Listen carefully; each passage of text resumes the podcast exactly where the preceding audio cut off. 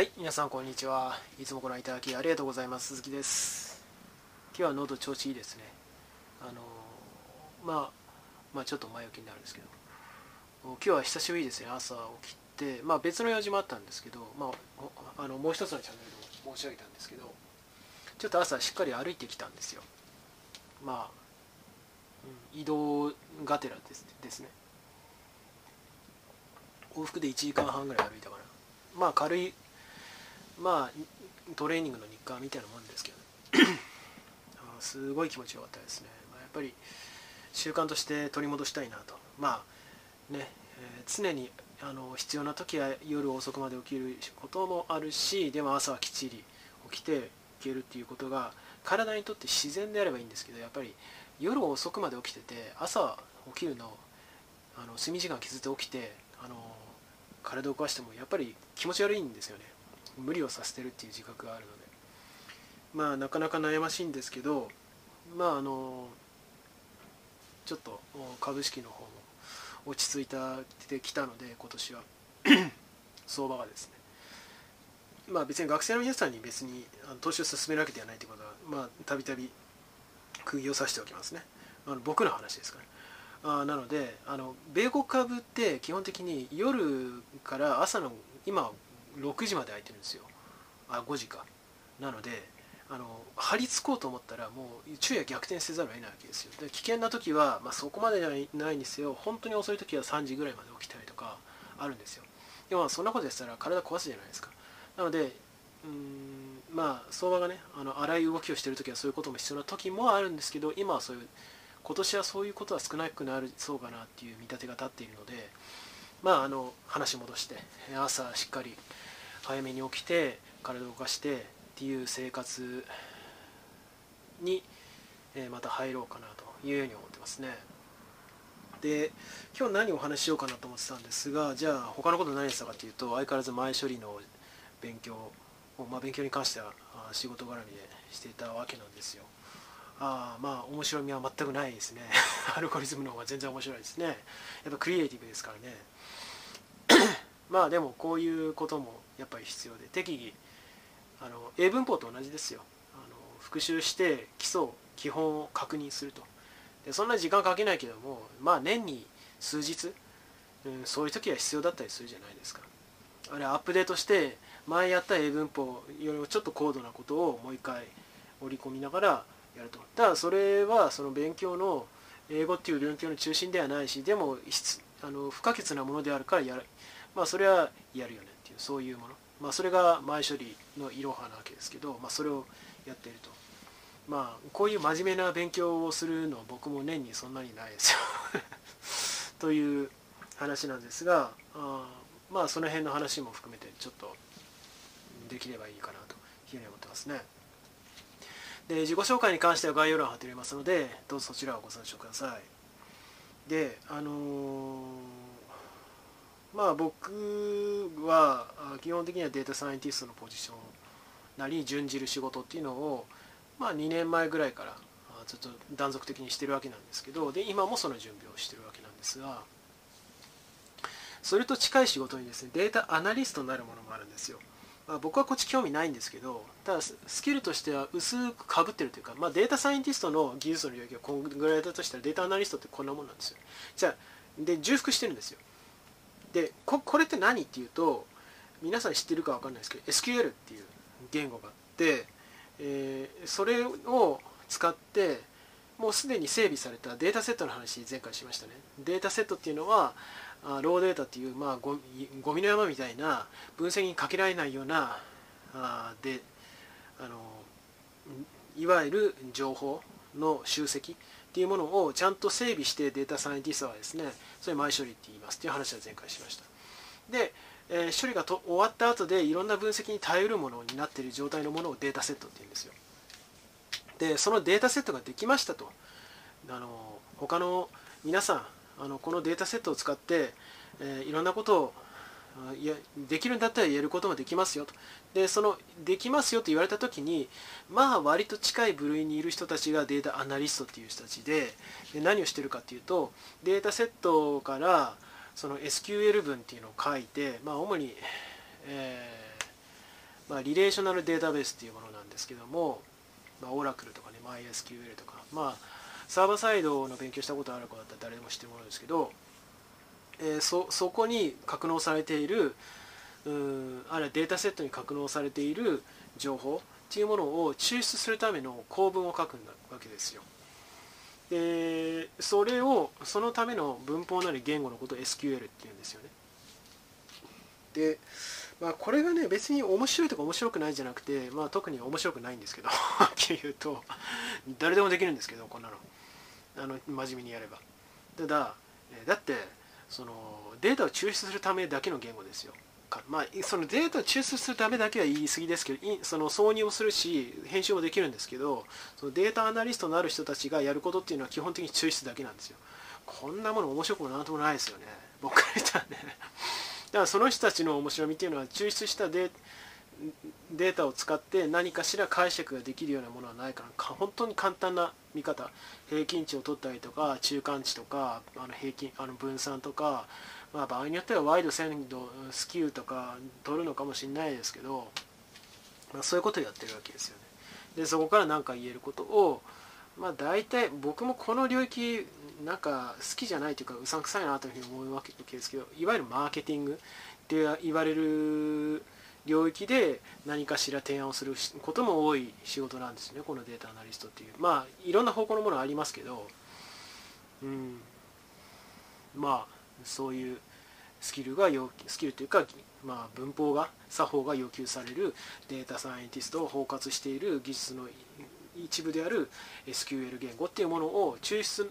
限定で使うような人たちがいたりするっていう話でしたと。終わりと。終わりかいっていう話なんですけども、まあ、結局広く言うとまあそれ自明なんですけど面白い仕事クリエイティブな仕事をしようと思ったらあの思考を深く使うしであのそのためにはいろんなことを勉強しなきゃいけないしで勉強したことをどうやったら生かすかっていうことを初めてその時点で考えられるようになって手も動かすようになって頭の中につながってで、えー、想像と通りの成果あれ想像と違う結果ケミストリーが生み出せるそういうことになってああ面白いなというふうに思うわけですよね。なので僕の場合はやっぱりあのまあ僕は別に統計が好きとかあの数学むちゃくちゃ大好きですとかそういうタイプじゃ全然ないんですよただその合理的に判断する。理にかなった判断をする。でそのためには常に謙虚でなくてはいけない。じゃあ何に対して謙虚でなくてはいけないか。道理とは何か。そういうことからあの昔からを起点としてそこもうそのレベルから起点としていろんなことを考えたり身につけてきたつもりなんですよね。あれ自然とそういうことは昔から大事なんじゃないかなと。いうふうに思って生きてきたつもりなんですよ。で世間ではデータサイエンティストなるものの言葉がないまあ20年以上前。うん当時は金融工学の言葉はすでに浸透し始めてたからでも分からない人が圧倒的大多数って意味ではデータサイエンティストに今に近いポジションだった。今では言葉は聞いたことあるっていう人たちはまあそこそこ増えたかなと思いますけども世間一般にはポカンってされることはいまだに多いですよね金融工学もね、まあ、それはどうかなと思いますけどね、まあ、それはいいんですけどうん。その金融工学にせよデータサイエンティスティストにせよあるいはその金融工学を扱う専門家はクオンツアナリストとか言われたりするんですけど手段ではあるんですけどその手段っていうものが高度に洗練された、えー、思考の起点と直結するような手段なり思考を手段に変換非常に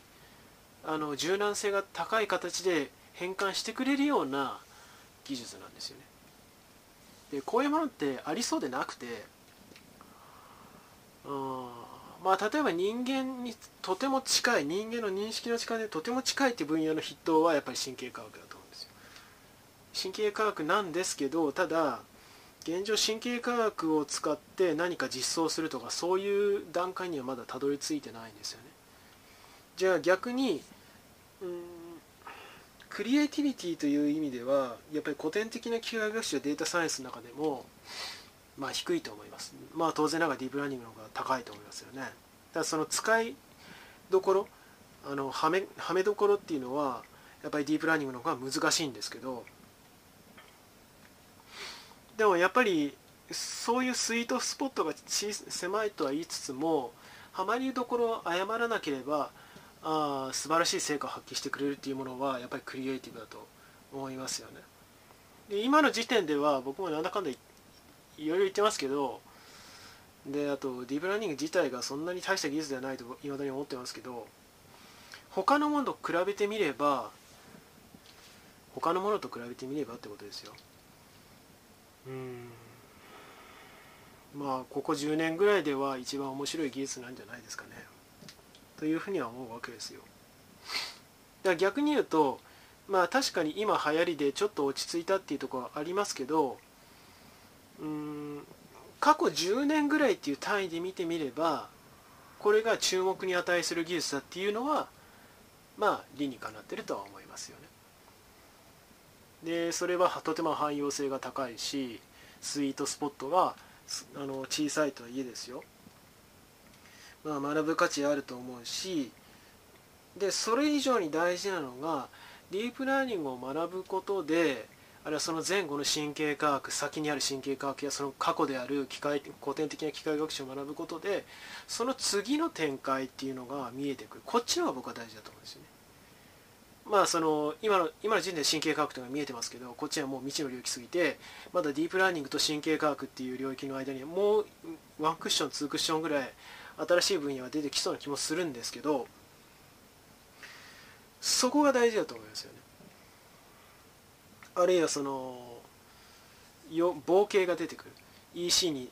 適用すればレコメンドっていうふうになる EC 自体もあれはサイエンスの領域ではないですけどビジネスの領域としては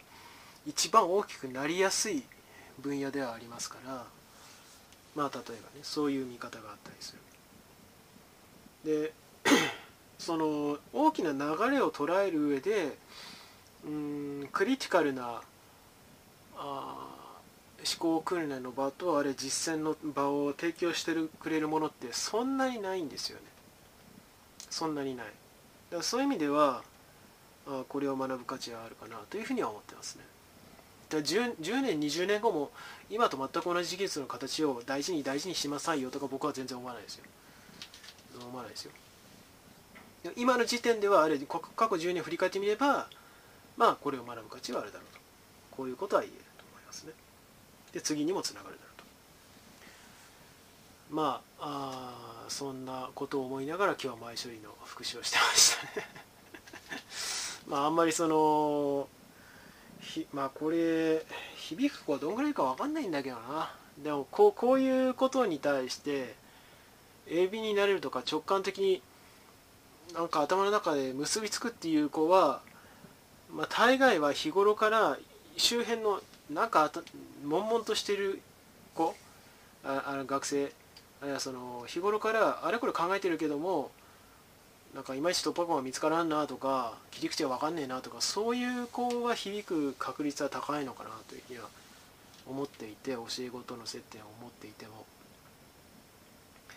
まあご覧になっていただける皆さんにもそういう感じで伝わるといいなというふうには思ってますね。ちなみに、まあ、余裕がないのであ、あのー、今は学ぶことがたくさんあって、まあ、昔がたくさんあるんですけどデータサイエンス領域に関しては。まあ最近やってるのは、まあ、Python の勉強もそうだし Python の中のライブラリ Pandas とがまず中心今ここ数日はそうですよね。でフレームワークは TensorFlow と Python と PyTorch がありますよね。でさらにはまあこれ触りだけで僕はいいかなというふうに思ってるんですけど R 言語っていうね。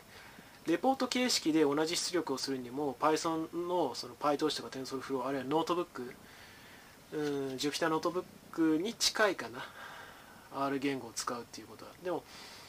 うんまあこれはこれで良さがある。でも中心に使う必要はないけどというものもあれば。で、まあ、ちょっと違う面から見てみると、まあ、僕はそのローカルで全部処理してるので AWS は使わないんですけどレッドシフトとか EMR とか使う人は使うかもしれない。あるいはそのものすごいデータの量が多い場合は、えー、AWS をくあれ GCP を使ってっていうことが許されていてそっちで使うこともあるでしょうからまああの固有の言語とかああるんだったらまあ勉強した方がいいかもしれない。でもまあ基本的にはレッドシフトなんかは SQL でいいのでまあそんなにいいかなと思いつつもまあ慣れるって意味ではそういうことが必要になる局面もあるかなと。いうふうに思ったりで当然ながらアルゴリズムっていうものを理解してないといけない。画像認識の主要なもの。あれ自然言語種類の自然主要なもの、まあ、この2つはやっぱり押さえておきたいですよね今はね。で当然ながら古典的な機械学習。これはあの3つぐらい前の映像でも申し上げましたけどこれこそ基礎中の基礎で統計学のその次にやることですから一応その忘れない程度に。あるいはそのしばらく眺めているとああまあこういうふうにやるんだったよなって思い出せるぐらいのレベルまで頭の中を整理しておく。っていうことは大事かなとかまあいろいろあるわけですよ。学ぶことが。でまあそれに加えてじゃあいろんな仕事に関わった時にそのその産業例えば金融とか小売とかあるいは うん、そうだな。あまあ EC とか、まあ、EC と小売、まあ、同じでいいか。とか、まあ、医療とかまあ、あるいはまあなんだろうな。まあいろんなセクターがあったりとか。そういうこともある程度分かっておく必要があってそういう意味ではアーキテクチャ僕はドメイン駆動設計の基本的な考え方っていうのは適宜復習するようにしてるんですけど基本的なことだけですよでもその感覚がないのとそのあるのと全然仕事の進み具合が違うのでとかまあいっぱいあるんですよ。まあ、どんな世界でもどんな仕事でも覚えることあれアップデートしなきゃいけないことって常にたくさんあると思います。まあ、特に医療系は知識ありきその専門資格ありきの世界だったりするので、まあ、その面はあるかなと思いつつ医療系の場合クリエイティブかって言われるとそうじゃないと思いますけど、まあ、それ置いといてまあそんなことは思ってますね。まあ、知識が多ければ知識のその使いこなせる知識の量に比例してあるいはその加速度的にクリエイティビティは上がると僕は思っていますただその習熟が甘い知識がたくさんあってもその押しつぶされて何もなりませんけどね、まあ、だからこそ常に巡回しているっていう。で当然ながらそれを実践するというところで、まあ、言語に慣れ親しむ、まあ、前処理もそうですけどフレームワークライブラリに親しむということもまあ大事かなというふうに思ってますね。まあ何事もバランスですし日々の積み重ねだと思うので無理せずマイペースに磨いているところですね。でちなみにこれ前回の映像で言ったか忘れましたけどもまあご縁があるなんか魅力的だなというふうに個人的に思える企業は若干数出てきたのでまあなんか縁があるといいなというように最近は思ってますねまあな進展があったらご報告したいと思いますけどまあ、こんなところかな、今日は。では最後になりますが、よろしければチャンネル登録、および高評価の方、お願いできれば幸いです。では今回この辺で、バイバイ。